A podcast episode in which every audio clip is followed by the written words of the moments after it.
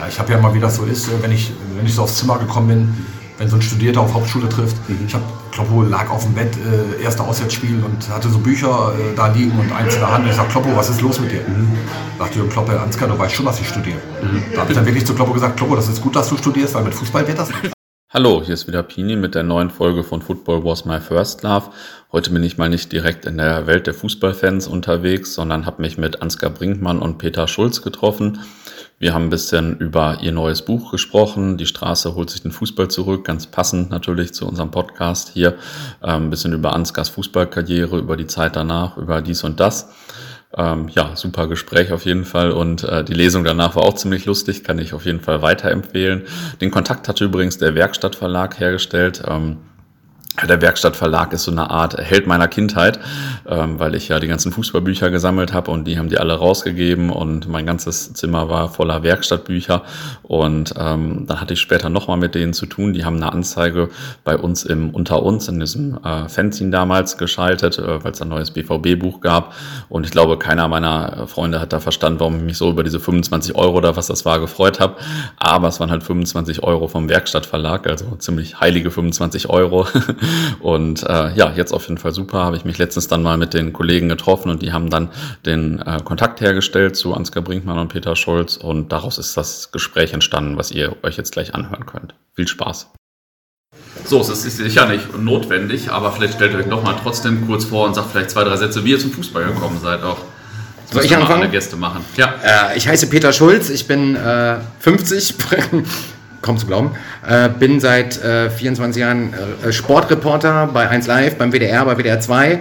Und zum Fußball gekommen bin ich mit vier beim TV Germania Roden. Mhm. Da habe ich jahrelang die rechte Seite beackert, bis mich ein fieser Kreuzbandriss völlig aus der Bahn geschmissen hat. Okay. Und ein Jahr später noch einer. Und seitdem quatsche ich nur noch über Fußball. Okay. Aber lass mich raten, sonst wärst du ganz groß rausgekommen. Ganz groß. Messi bin ich auch so. Also kann ich Okay, mein Name ist äh, Ansgar Brinkmann und äh, ich äh, mache das mal kurz. Bin ja Jahrgang 69, äh, Mathe habt ihr alle gehabt in der Schule und ähm, ich habe gedacht, äh, okay, nach Hauptschule muss doch irgendwas kommen und dann äh, habe ich äh, Bock gehabt auf Fußball. cool. Hattest du auch einen Verein in deiner Kindheit, den du, also den, von dem du Fan warst? Ja, wenn man in Fechter geboren ist, dann liegt es natürlich nahe. Werder Bremen, das sind nur 15 Kilometer. Da habe ich dann immer Rudi Völler und Co. sehen dürfen. Ja. Und der Hamburger SV ist auch nicht weit weg. Also es ging ja. immer nach Bremen oder zum Hamburger SV als Kind. Ah, okay, cool. Ähm, wie kam das denn, dass du Fußballspieler geworden bist dann da? Also wie lief das früher so? Das ist ja nicht wie heute.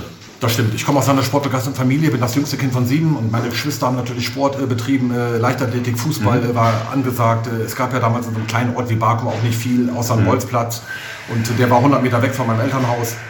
Also es sollte irgendwie alles so kommen, äh, die Bedingungen waren gut und ja. ähm, so bin ich dann zum Fußball gekommen.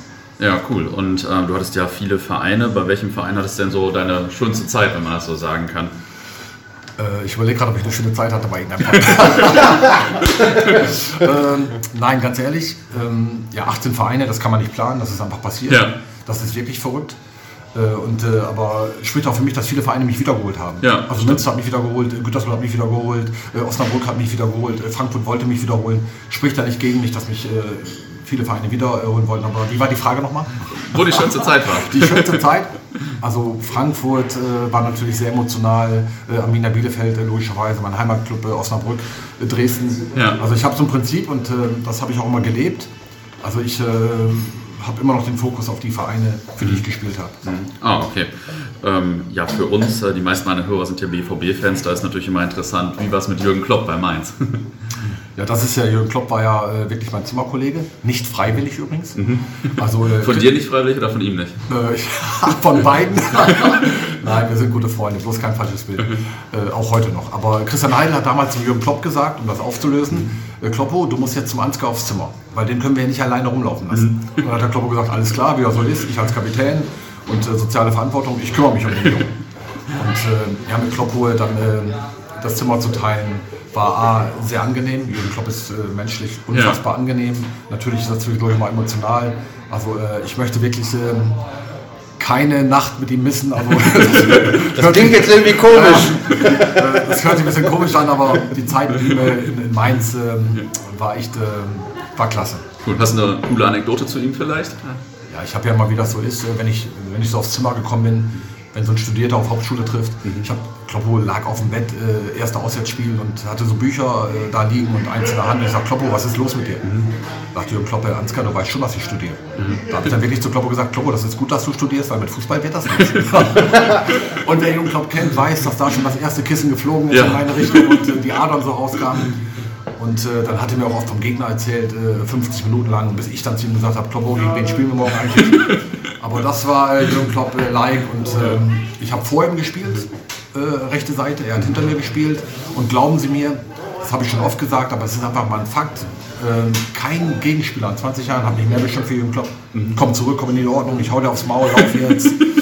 Also so wie wir ihn manchmal kennen, auch an der Außenlinie oder Ja. so wie ihr ihn noch in Dortmund kennt, wenn er auch einfach mal auf den Platz rennt, obwohl das Spiel noch läuft, Ja. wie vor kurzem jetzt in Liverpool. Also ist schon emotional der Junge, aber ähm, natürlich äh, sein Weg äh, Mainz, Dortmund, Liverpool ist ja legendär, wie wir alle wissen. Ja. Schon Historie. Ja, auf jeden Fall. Ähm, wie ist denn dein Spitzname Weißer Brasilianer entstanden? Ach, ganz ehrlich, ich bin mal froh, die Leute Ansgar zu mir sagen. Also, Weißer Brasilianer ist mal in Osnabrück entstanden. Wolf Schafstein war mein Trainer und ich habe nicht typisch deutsch gespielt. Ich habe mit viel Risiko gespielt, mit viel Mut gespielt. Und dann hat irgendwann mal der Trainer gesagt, der Ansgar spielt wie ein Brasilianer und nicht so typisch deutsch. Okay, und äh, bei den ganzen Wechseln, ähm, hattest du denn eigentlich einen Berater, der das alles gemacht hat? Oder lief das damals noch, äh, hast du das noch irgendwie so gemacht? Und Wie war das damals? Es äh, kam schon zwischendurch mal Berater, aber am Anfang gar nicht. Ich bin ja mit 15 nach Oeding gegangen, äh, hab, bin dort deutscher Allgemeister geworden, habe da mit Marcel Vidicek gespielt, mit Oliver Bierhoff in einer Mannschaft Ja. gespielt, um so ein paar Na- Namen zu nennen. Und dann ging ja die Reise los, aber Berater gab es zu meiner Zeit noch gar nicht. Also äh, ne, da haben Vereine einen angesprochen und dann hat man Ja oder Nein gesagt. Äh, Ich hatte später dann mal einen Berater, als ich dann ähm, von Frankfurt nach Berlin äh, gewechselt bin, obwohl ich in Frankfurt bleiben wollte. Aber äh, Frankfurt brauchte Geld, die mussten Thomas Sobotzek verkaufen, Bernd Schneider verkaufen und meine Wenigkeit. Und so bin ich dann damals beim Willi Schäfer gelandet, äh, bei dem ich mich dann äh, mal selbst eingewechselt habe. Fand der nicht so gut. Mit dem hast du jetzt nicht mehr so Kontakt wie mit Jürgen Klopp wahrscheinlich. Ja, wenn man sich, ich habe ihn, äh, ich hab ihn getroffen in Bangkok, da war er Trainer, da war ich mit der deutschen Nationalmannschaft, mit der Transitionsmannschaft. Also ich habe ja gar kein Länderspiel, bevor jetzt jemand fragt, aber die haben mich oft mitgenommen, so 9, 10, 11, 12 Mal. Ja. Also immer wenn da jemand gefehlt hatte, dann haben die, äh, dann durfte ich mit. ja. Also irgendwie, äh, Macht aber, aber, ja schöner, ein bisschen aber, lustiger. Ja. aber tolle Reisen äh, mit dem DFB, in Mexiko gewesen, dreimal in China, in Bangkok, in keine Ahnung wo noch überall. Tolle Reisen. Ja. In meinem Podcast geht es ja viel um Fan- und Fußballkultur. Ähm, wie hast du denn so die Fans bei deinen Vereinen wahrgenommen und die Fanszenen so? Hattest du da Kontakt mit? Wie war das so? Ich bin oft gefragt worden, äh, Ansgar, warum spielst du Fußball? Und ich habe wirklich schon mit 20 gesagt, ganz ehrlich, ich spiele spiel für Rom Fußball. Wenn ich irgendwo unter, unterschrieben habe, ob das in Mainz war oder in Osnabrück oder in Wien, ich wollte Städte erobern. Ich wollte, dass die Leute mal sagen, gut, dass du da warst. Und das geht nur übrigens, wenn man auch sen sensibel ist äh, für die Menschen, die da zuschauen. Ich habe vor kurzem noch gesagt, äh, äh, auch mal zum DFB, das habe ich ja schon öfter gesagt, äh, nimm mal dieses DFB-Pokalfinale. Ich war zum Beispiel Frankfurt gegen Dortmund. Ja. Da war ja Helene Fischer und so. Ich war Ja, genau. in der Sendung mit ihr, wenn sich jemand erinnert. Dann bin ich ja auch gefragt worden. Dann habe ich gesagt, Leute, DFB, ihr könnt nicht alle Stoppschilder überfahren. Also nimmt mal dieses Spiel, pfeift das morgen nochmal an. Ohne die Frankfurter Kurve und ohne die Dortmunder Kurve. Dann habt ihr ein ganz anderes Fußballspiel. Mhm. Ja, also stimmt. zum Fußballgott machen nicht die Kurven und nicht die Wipplosen. Ja. Also ähm, ganz ehrlich, ja, dafür hat man Fußball gespielt, dass die Leute mal sagen, schön, dass du da warst. Ja. Ja, schön ist, wenn, du- wenn du die Fankurven rausnimmst, dann hast du sowas, was der DFB gerade bei seinen Länderspielen hat. Ja. Genau, das ist Ja, da muss eine Kapelle hingestellt werden und dann sind 2500 Nordiren trotzdem lauter als 40.000 Ja, und viele Leute Deutsche nicht mal, dass die Mannschaft beim spielt Heimspiel. überhaupt. Ja, genau. Aber Ja, was, was ja. Peter Schulz gerade sagt, das ist es auf den Punkt gebracht. Ja. Genau in Berlin äh, haben die vom DFB zu mir gesagt, ja Ansgar, aber äh, die schimpfen nur, wir haben immer nur Ärger mit denen. Ich sag, Leute, die haben den Fußball mit groß gemacht. Ja. Die gehören zum Fundament. Äh, nimmt die mal weg. Das muss man sich mal bildlich vorstellen. Die beiden Ja. Fankurven wegnehmen und dieses Spiel nochmal angreifen. Ja, Äh, dann, äh, ist nicht mehr viel los. Danke. Ähm, in welchen Stadien war denn die Stimmung damals so am besten? Ah, es gab schon, also ich muss jetzt wirklich sagen, auch in Osnabrück, wo ich angefangen habe, in so einem kleinen klassischen Stadion, wenn das ausverkauft war, das hatte auch seinen Reiz. Ja. Klar waren in Frankfurt, in Frankfurt waren äh, 60, 70.000 bei unseren Heimspielen, nochmal eine andere Nummer. Äh, aber äh, Bielefeld äh, natürlich auch klassisch englisches Stadion. Also äh, in so reinen Fußballstadien zu spielen, um die Frage zu äh, beantworten, dafür, das ist ja das, das willst du ja mal erleben als Ja. Kind. Wie war das denn, als du bei uns, also jetzt im äh, Dortmund im Westfalenstadion gespielt hast? Dann du hast ja, glaube ich, mit Frankfurt und Arminia mal gespielt, ne? Ich habe äh, mit, mit Frankfurt dort gespielt und äh, es gibt noch eine schöne Szene, wo DD mich vor der Süd umhaut. Ich weiß nicht, ob du die, kann ich dir mal zeigen, also Ja. lass dich kaputt. Auf jeden Fall äh, schuldete DD äh, mir noch einen Elfmeter, also, Dortmund. also alle haben es gesehen, 80.000 oder Schiedsrichter nicht. Direkt vor der Süd. Ich habe mich aufgeregt. Ich weiß noch, äh, als das gerade passiert, also die Bilder kann man ehrlich zurückholen. Nein, als ich da rausgekommen bin, das erste Mal mit Frankfurt und habe gesagt, oh, heute in Dortmund. Mann, da, wollt, da will jeder mal auflaufen. Ja. Ne, also jetzt nichts gegen Unterhaching oder gegen Cottbus oder so, aber das ist halt nicht zu vergleichen. Also, klar. Wenn dein Ja. Mitspieler 10 Meter weg ist und die Süd macht Alarm, dann kannst du schreien und der, er, er, dein, dein Mitspieler hört dich nicht, Mhm. obwohl er nur 10 Meter weg ist. Da kannst du nur noch Zeichensprache machen, weil es das, das ist so gewaltig. Ja. Und das mal dann in Natura äh, selber zu erleben auf dem Platz ist außergewöhnlich. Es ist Ja. ein Erlebnis, was ich ja, tief, tief eingegraben hatte, meine Fußballerseele. Ja, das, ja, ich nehme es ja immer nur von der Tribüne wahr. aber- Wir waren gerade erst wieder da. Wir haben eine Lesung gehabt in der BVB-Kabine. Oh Mann, ich muss noch Und mal sagen, da hat sich nichts verändert, ne? Zu deiner Zeit. wir waren gerade da, Ja. Lesung gehabt. Da hat sich nichts verändert. Ich muss noch mal Danke sagen übrigens, und zwar eine Fußballerin, ich bin in einer WhatsApp-Gruppe, das ist äh, so meine, meine Gang der, der Mädels, da ist äh, äh, Maruschan drin, die spielt in Lyon, also deutsche äh, überragende Fußballerin, gehört mal zu den besten drei Spielerinnen der Welt jedes Jahr. Äh, Lauder ist da drin und Anna. Anna spielt jetzt, ähm, in Portland hat sie gespielt, das ist ein, also die haben 20.000 Zuschauer in Portland, die Damen in Amerika, das geht richtig ab. Sie wechselt jetzt gerade wieder, die haben alle drei in Frankfurt gespielt. Was ich sagen will, Anna hat mal gesagt, äh, Ansgar, die, die ist Bayern-Fan. Und dann haben die Bayern ähm, gespielt in Dortmund.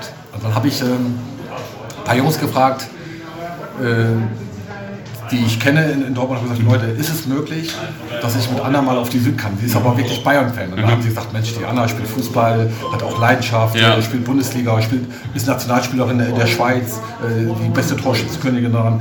Dann haben die uns wirklich, also das wusste Anna nicht vorher. Ich sage, Anna, ich habe noch eine schöne Überraschung. Weil Anna hat gedacht, bei den Bayern und so. Ja. ehrlich, sorry, ich möchte nicht bei den Bayern stehen. Also wirklich, ich meine das gar nicht böse, aber selbst ich möchte da nicht stehen. Anna hätte natürlich gerne Ja. gestanden. Aber dann haben wir uns getroffen und äh, dann haben die uns wirklich, ein paar Verantwortliche, haben es ermöglicht. Nochmal danke dafür. Ich habe davor Demut und Respekt. Ist nicht selbstverständlich, muss man immer dazu sagen. Mhm. Ja. Also, wenn man die Jungs kennt, das ist nicht selbstverständlich. War ich sehr dankbar an dem Tag, dass das möglich war. Bin mit Anna in die Süd und es gibt, was ein Erlebnis. Ja. Mal mitten äh, drin in der Süd Und standet da mitten oder Mitte oder unten? mittig, so? Ja. Nicht weit weg da vom Capitano. Und Ja. Das war wirklich, das war ein, ein Krass. Wahnsinnserlebnis. Aber wirklich, die Anna hat sich gefreut für Boller und ich, ich für mich war es auch ein Erlebnis, Ja. mal da zu stehen. Die andere Seite kannte ich ja, Ja. war ein toller Tag. Bist du einer von ganz wenigen, der beide Seiten so kennt. Ja. Schlecht. Ähm, Nochmal ein bisschen zurück zum Sport. Wer war denn dein bester Mitspieler vielleicht? Wenn man das so sagen kann.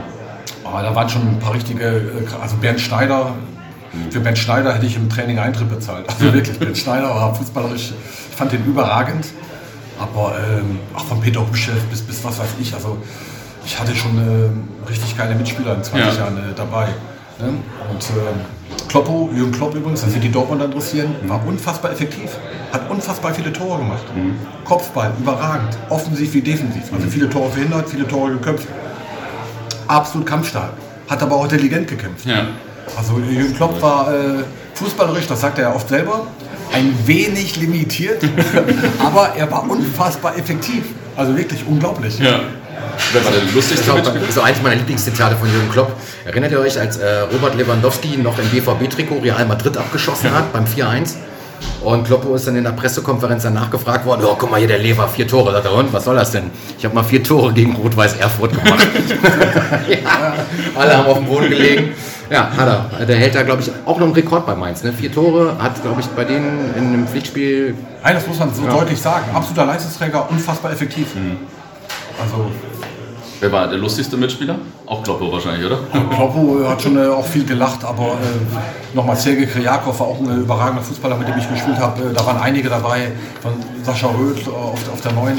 Aber äh, lustig war es in jeder Mannschaft. In jeder Mannschaft gibt es so diese Jungs, in denen so ein bisschen Straße äh, drin steckt. ähm, und ähm, ja, also wir trainieren da nicht nur und, kämpfen da um Punkte, sondern es war, die 20 Jahre war auch waren unfassbar lustig. Aber in jedem Verein Ja. gab es was zu lachen. Ja, das glaube ich. Ähm, was machst du denn jetzt heute hier? Also in erster Linie oder ziemlich viele Lesungen auf jeden Fall, wenn ich gerade gehört habe, dass ihr schon bis 2020 mehr oder weniger oder Ende 2020 ja schon ausgebucht seid. Das ist verrückt. Diesem ganzen Wahnsinn habe ich Peter Schulz zu verdanken. Peter Schulz ist, äh, wie die meisten äh, wissen, äh, arbeitet er seit, ich glaube, 25 Jahren, Peter. Äh, ja, nicht ganz fast. fast 25 Jahren bei 1 Live. Man kann wirklich sagen, bei 1 Live ist er wirklich äh, schon eine Legende Ja. äh, im Radio. Und äh, er hat mal irgendwann äh, mich abgeholt da in Bielefeld und gesagt, wir machen jetzt was für 1 Live. Und dann habe ich gesagt, okay, was wollen wir denn da machen? Dann hat er gesagt, ja, wir machen so eine Kolumne. Dann habe ich gesagt, okay, wie soll das aussehen? Und dann hat er gesagt, okay, äh, mein Chef möchte da das zweimal machen. Aus den zweimal sind acht Jahre geworden. Okay. Also ich habe bei keinem Verein äh, länger gearbeitet jetzt hier bei Peter Schulz. Aber äh, das, was der Peter da auf den Weg gebracht hat, äh, ohne Peter Schulz hätte es keine 1 Live-Sendung äh, gegeben. Äh, Kein weißen Brasilianer war 1 Live, was, was mir persönlich unfassbar viel Spaß äh, äh, gemacht hat. Wir machen jetzt eine kleine Pause nach acht Jahren. Und diese Lesung, äh, die nehmen wir auch gerne mit. Wir machen beide hauptberuflich noch was anderes, äh, muss man dazu sagen. Peter ist immer noch bei 1 Live. Ich arbeite im Fußball.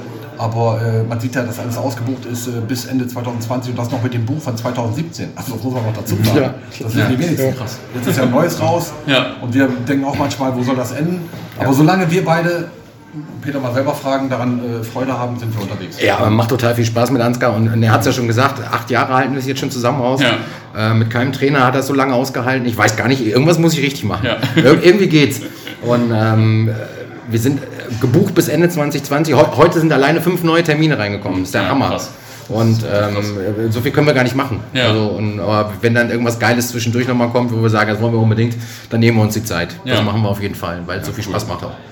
Ähm, Das neue Buch, äh, Die Straße holt sich den Fußball zurück, das kommt ja aus deinem Facebook-Posting, das du mal gemacht hast, nachdem da, glaube ich, äh, das mit dem Dynamo Dresden in Karlsruhe war, oder? Oder so ist das doch entstanden, oder nicht? Da habe ich ganz schön, äh, wie, wie soll ich das ausdrücken? Also da bin ich ja echt äh, absolut kritisiert worden. Ja. Aber ich muss sagen, auch im Nachhinein, die Straße holt sich den Fußball zurück. Ich meine, die Nationalmannschaft jetzt so in letzter Zeit, äh, Ja. wie das alles abbaut, äh, auch zuschauertechnisch. Und äh, der Fußball ist ja außer Kontrolle. Das mit der, mit der ganzen Kohle ist ja krank. Ja. Und äh, wenn dann der DFB, äh, man kann ja die UEFA dazu nehmen und auch die FIFA dazu nehmen, Ja. wenn die alle Stoppschilder überfahren, dann dürfen sie sich nicht wundern, ähm, dass sich da gewisse Fangruppen auch mal beschweren. Ich habe äh, zu Dynamo Dresden damals gesagt, das hat der DFB gar nicht verstanden. Die Basis oder warum es Dynamo Dresden, die ja wirklich massive Probleme hatten in der Vergangenheit, warum es die noch gibt, das sind zwei Gründe. Das ist einmal die, die sportliche Historie des Vereins und dann ist es der K-Block. Ja. Die, die, die Fans. Das sind die zwei Gründe, warum es äh, Dynamo Dresden noch gibt. Darüber soll der DFB mal nachdenken. Ja. Also es mal leicht zu sagen, äh, die sind blöd, die sind blöd und so. Man muss da äh, mehr investieren äh, von Seiten des DFB, man muss da äh, besser zusammenarbeiten.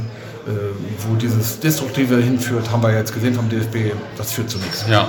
Und also in den 90ern waren wir noch alle großer Fan der Nationalmannschaft und damit Ja. auch irgendwie ein bisschen des DFB. Und jetzt äh, wissen wir zum Teil gar nicht mehr, wann die Spiele sind. Das liegt daran, dass die so ein bisschen abgehoben sind oder was ist so eure Meinung? Also, es gibt keine Typen mehr, ne? Also so Typen wie Ansgar sind im Fußball nahezu ausgestorben. Fällt dir in der Nationalmannschaft einer ein? Die letzten, die da waren, waren Poldi und Schweini. Ja. Die sind Ah, in, ich habe einen. ja, Leroy Sané und den, den haben wir ausgebotet.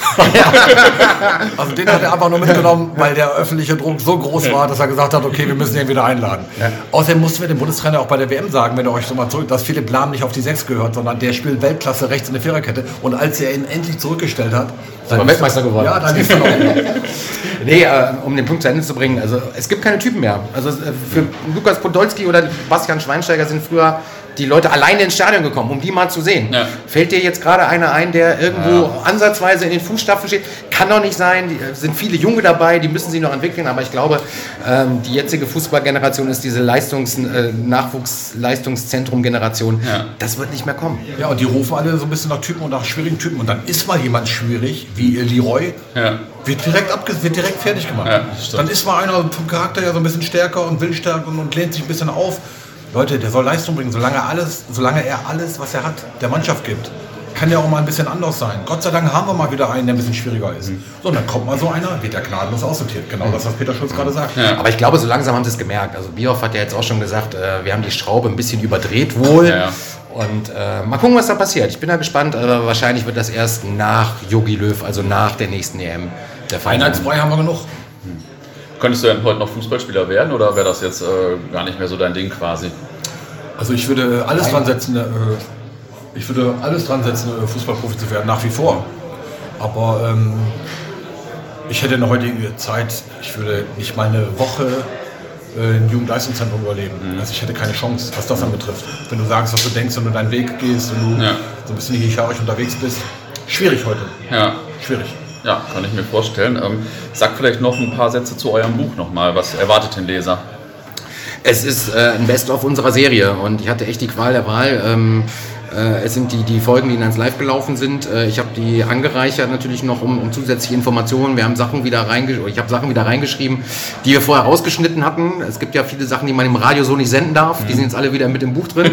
Und natürlich jede Menge Gastautoren habe ich wieder angefragt, wie beim ersten Buch aus. Wir haben äh, Gastbeiträge von äh, Mickey Beisenherz, übrigens Ja. BVB-Fan, muss ich Ja. dazu sagen. Campino hat uns was geschrieben. Nicht BVB-Fan, sondern Liverpool und Fortuna Düsseldorf. Aber Casper. Hat was geschrieben, der Rapper äh, Arminia-Fan und gut mit Ansgar befreundet. Ähm, äh, Thorsten Legert hat sogar, na gut, ich habe es geschrieben, er hat es diktiert aus Gründen, aber äh, er hat sich auch geäußert über das Thema Freundschaft und Straße. Meine Straße kann man ihm ja auch nicht absprechen, dass er daherkommt. Ähm, ga- ganz, ganz viele und ähm, ist halt so ein Rundumschlag. Ähm, wir sind sehr kritisch unterwegs. Es geht gegen den DFB, es geht gegen die FIFA, gegen die WM in Katar, gegen die UEFA. Aber es ist natürlich auch lustig. Also das ist Ja. eine Mischung daraus. Kann ich äh, schon bestätigen übrigens. ja. Jetzt habe ich noch zwei, drei Fragen von meinen Hörern mitbekommen. Ähm, sag doch noch mal zwei Sätze zum Dschungelcamp.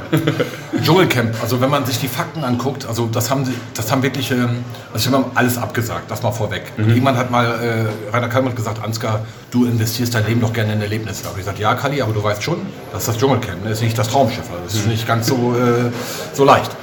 Aber irgendwann habe ich dann gesagt, meine Ex-Freundin auch, Ansgar, mach das mal, ich bin Fan der ersten Stunde und so. So, und irgendwann habe ich dann mal zugesagt. Dann habe ich gesagt zu meinen Freunden, okay, ich hatte so viele Mannschaftsärzte, jetzt wollen wir mal gucken, ob Dr. Bob äh, auch in Australien rumrennt. Gucken wir mal, ob der da ist. Bin dann darüber und ich kann wirklich im Nachhinein sagen, das weiß man ja vorher nicht. Möchte keine Sekunde missen. Also es war wirklich ein schönes Abenteuer. Das weiß man vorher nicht, Ja. ich, das muss, ich, muss man jetzt echt äh, explizit äh, dazu sagen. Aber so im Nachhinein und nur die Fakten, das haben 90 Millionen sich angeguckt, plus mit Österreich und der Schweiz 120 Millionen. Das ist das meistgesehenste Format übrigens im deutschen Fernsehen. Es ist eine 19 Millionen Produktion für, für 14 Tage, 15 Tage Wahnsinn. Also ich muss wirklich sagen, das Dschungelcamp, also was RTL da äh, macht, ist echt irre. ja. ist schon verrückt. Okay, cool. Ähm, ein Kollege von mir, Rumänien Roland, fragte nach den besten Kneipentipps in Münster, Osnabrück und Bielefeld, denn ich glaube, alle meiner Hörer sind auch begeisterte Kneipengänger. Also man kann äh, in Bielefeld ähm, gut in die Wunderbar gehen, muss ich sagen. Ja, Aber es gibt ja. da noch ein paar Kneipen mehr. Also ähm, Münster natürlich, Schwarze Schaf, ähm, Gorilla Bar. Ich habe äh, Gorilla Bar ist der Klassiker, da, da, startet man eigentlich. Aber ich habe es eigentlich nie über die Gorilla Bar äh, hinausgeschafft. Also höchst selten. Nicht ohne Polizei jetzt kommt. Genau, das Panevino kam noch dazu. Nein, ein bisschen ausgehen, Freunde treffen, Leute nach wie vor. Wir haben Ja. nur ein Leben. Ja, cool. Ich, So. ich kann diese Kneipe auch empfehlen. Ja, die ist geil. Dolby heißt sie Ja. in, äh, In Bünde. Äh, äh, wer mal so eine richtige Oldschool-Kneipe wir haben will, mit Kicker, mit ganz vielen Bildern an der Wand, mit viel Rock'n'Roll, kann ich nur empfehlen. Ja, hier gab es gerade schon einen kleinen Rundgang und äh, ihr habt ungefähr von der Kneipe geschwärmt, wie ich von einer alten Holztribüne vielleicht in, äh, in England oder so schwärme. Ja, wir kommen ja viel rum. Wir sind Ja. äh, nicht nur in Kneipen, wir sind in großen Sälen, wir sind in, in Hallen, Ja. wir sind äh, aber auch mal in kleinen Locations und, die ist schon außergewöhnlich cool hier. Ja. Die gefällt uns richtig gut. Zum Abschluss muss jeder, äh, mit dem ich hier spreche, immer noch eine lustige An An Anekdote erzählen. Also, äh, ja, schieß mal los. Von unseren Lesungen ja, irgendwie Oder- aus dem Fußballbereich einfach aus dem so. Fußballbereich. Ähm, ich finde das Lustigste immer, dass Ansgar mich nach acht Jahren immer noch überraschen kann. Das hört sich jetzt an wie ein altes Ehepaar, aber Mhm. wir sitzen da manchmal und äh, wir haben ein gewisses Repertoire. Wir, wir, wir passen das auch an, an den Ort, wo wir sind. Das heißt, wenn wir in Münster sind, äh, werden wir den Teufel tun und Arminia Bielefeld Geschichten Ja. erzählen und umgekehrt. Aber ich sitze dann immer und ich denke immer, ich kenne da alle Geschichten, aber manchmal sitzt der Vogel dann da und haut eine völlig neue raus Mhm. und ich greife mir sofort Zettel und Stift und schreibe mit. ähm, ich glaube, dass da noch ganz, ganz viel Potenzial ist und ähm, vielleicht machen wir noch ein drittes Buch. Ja.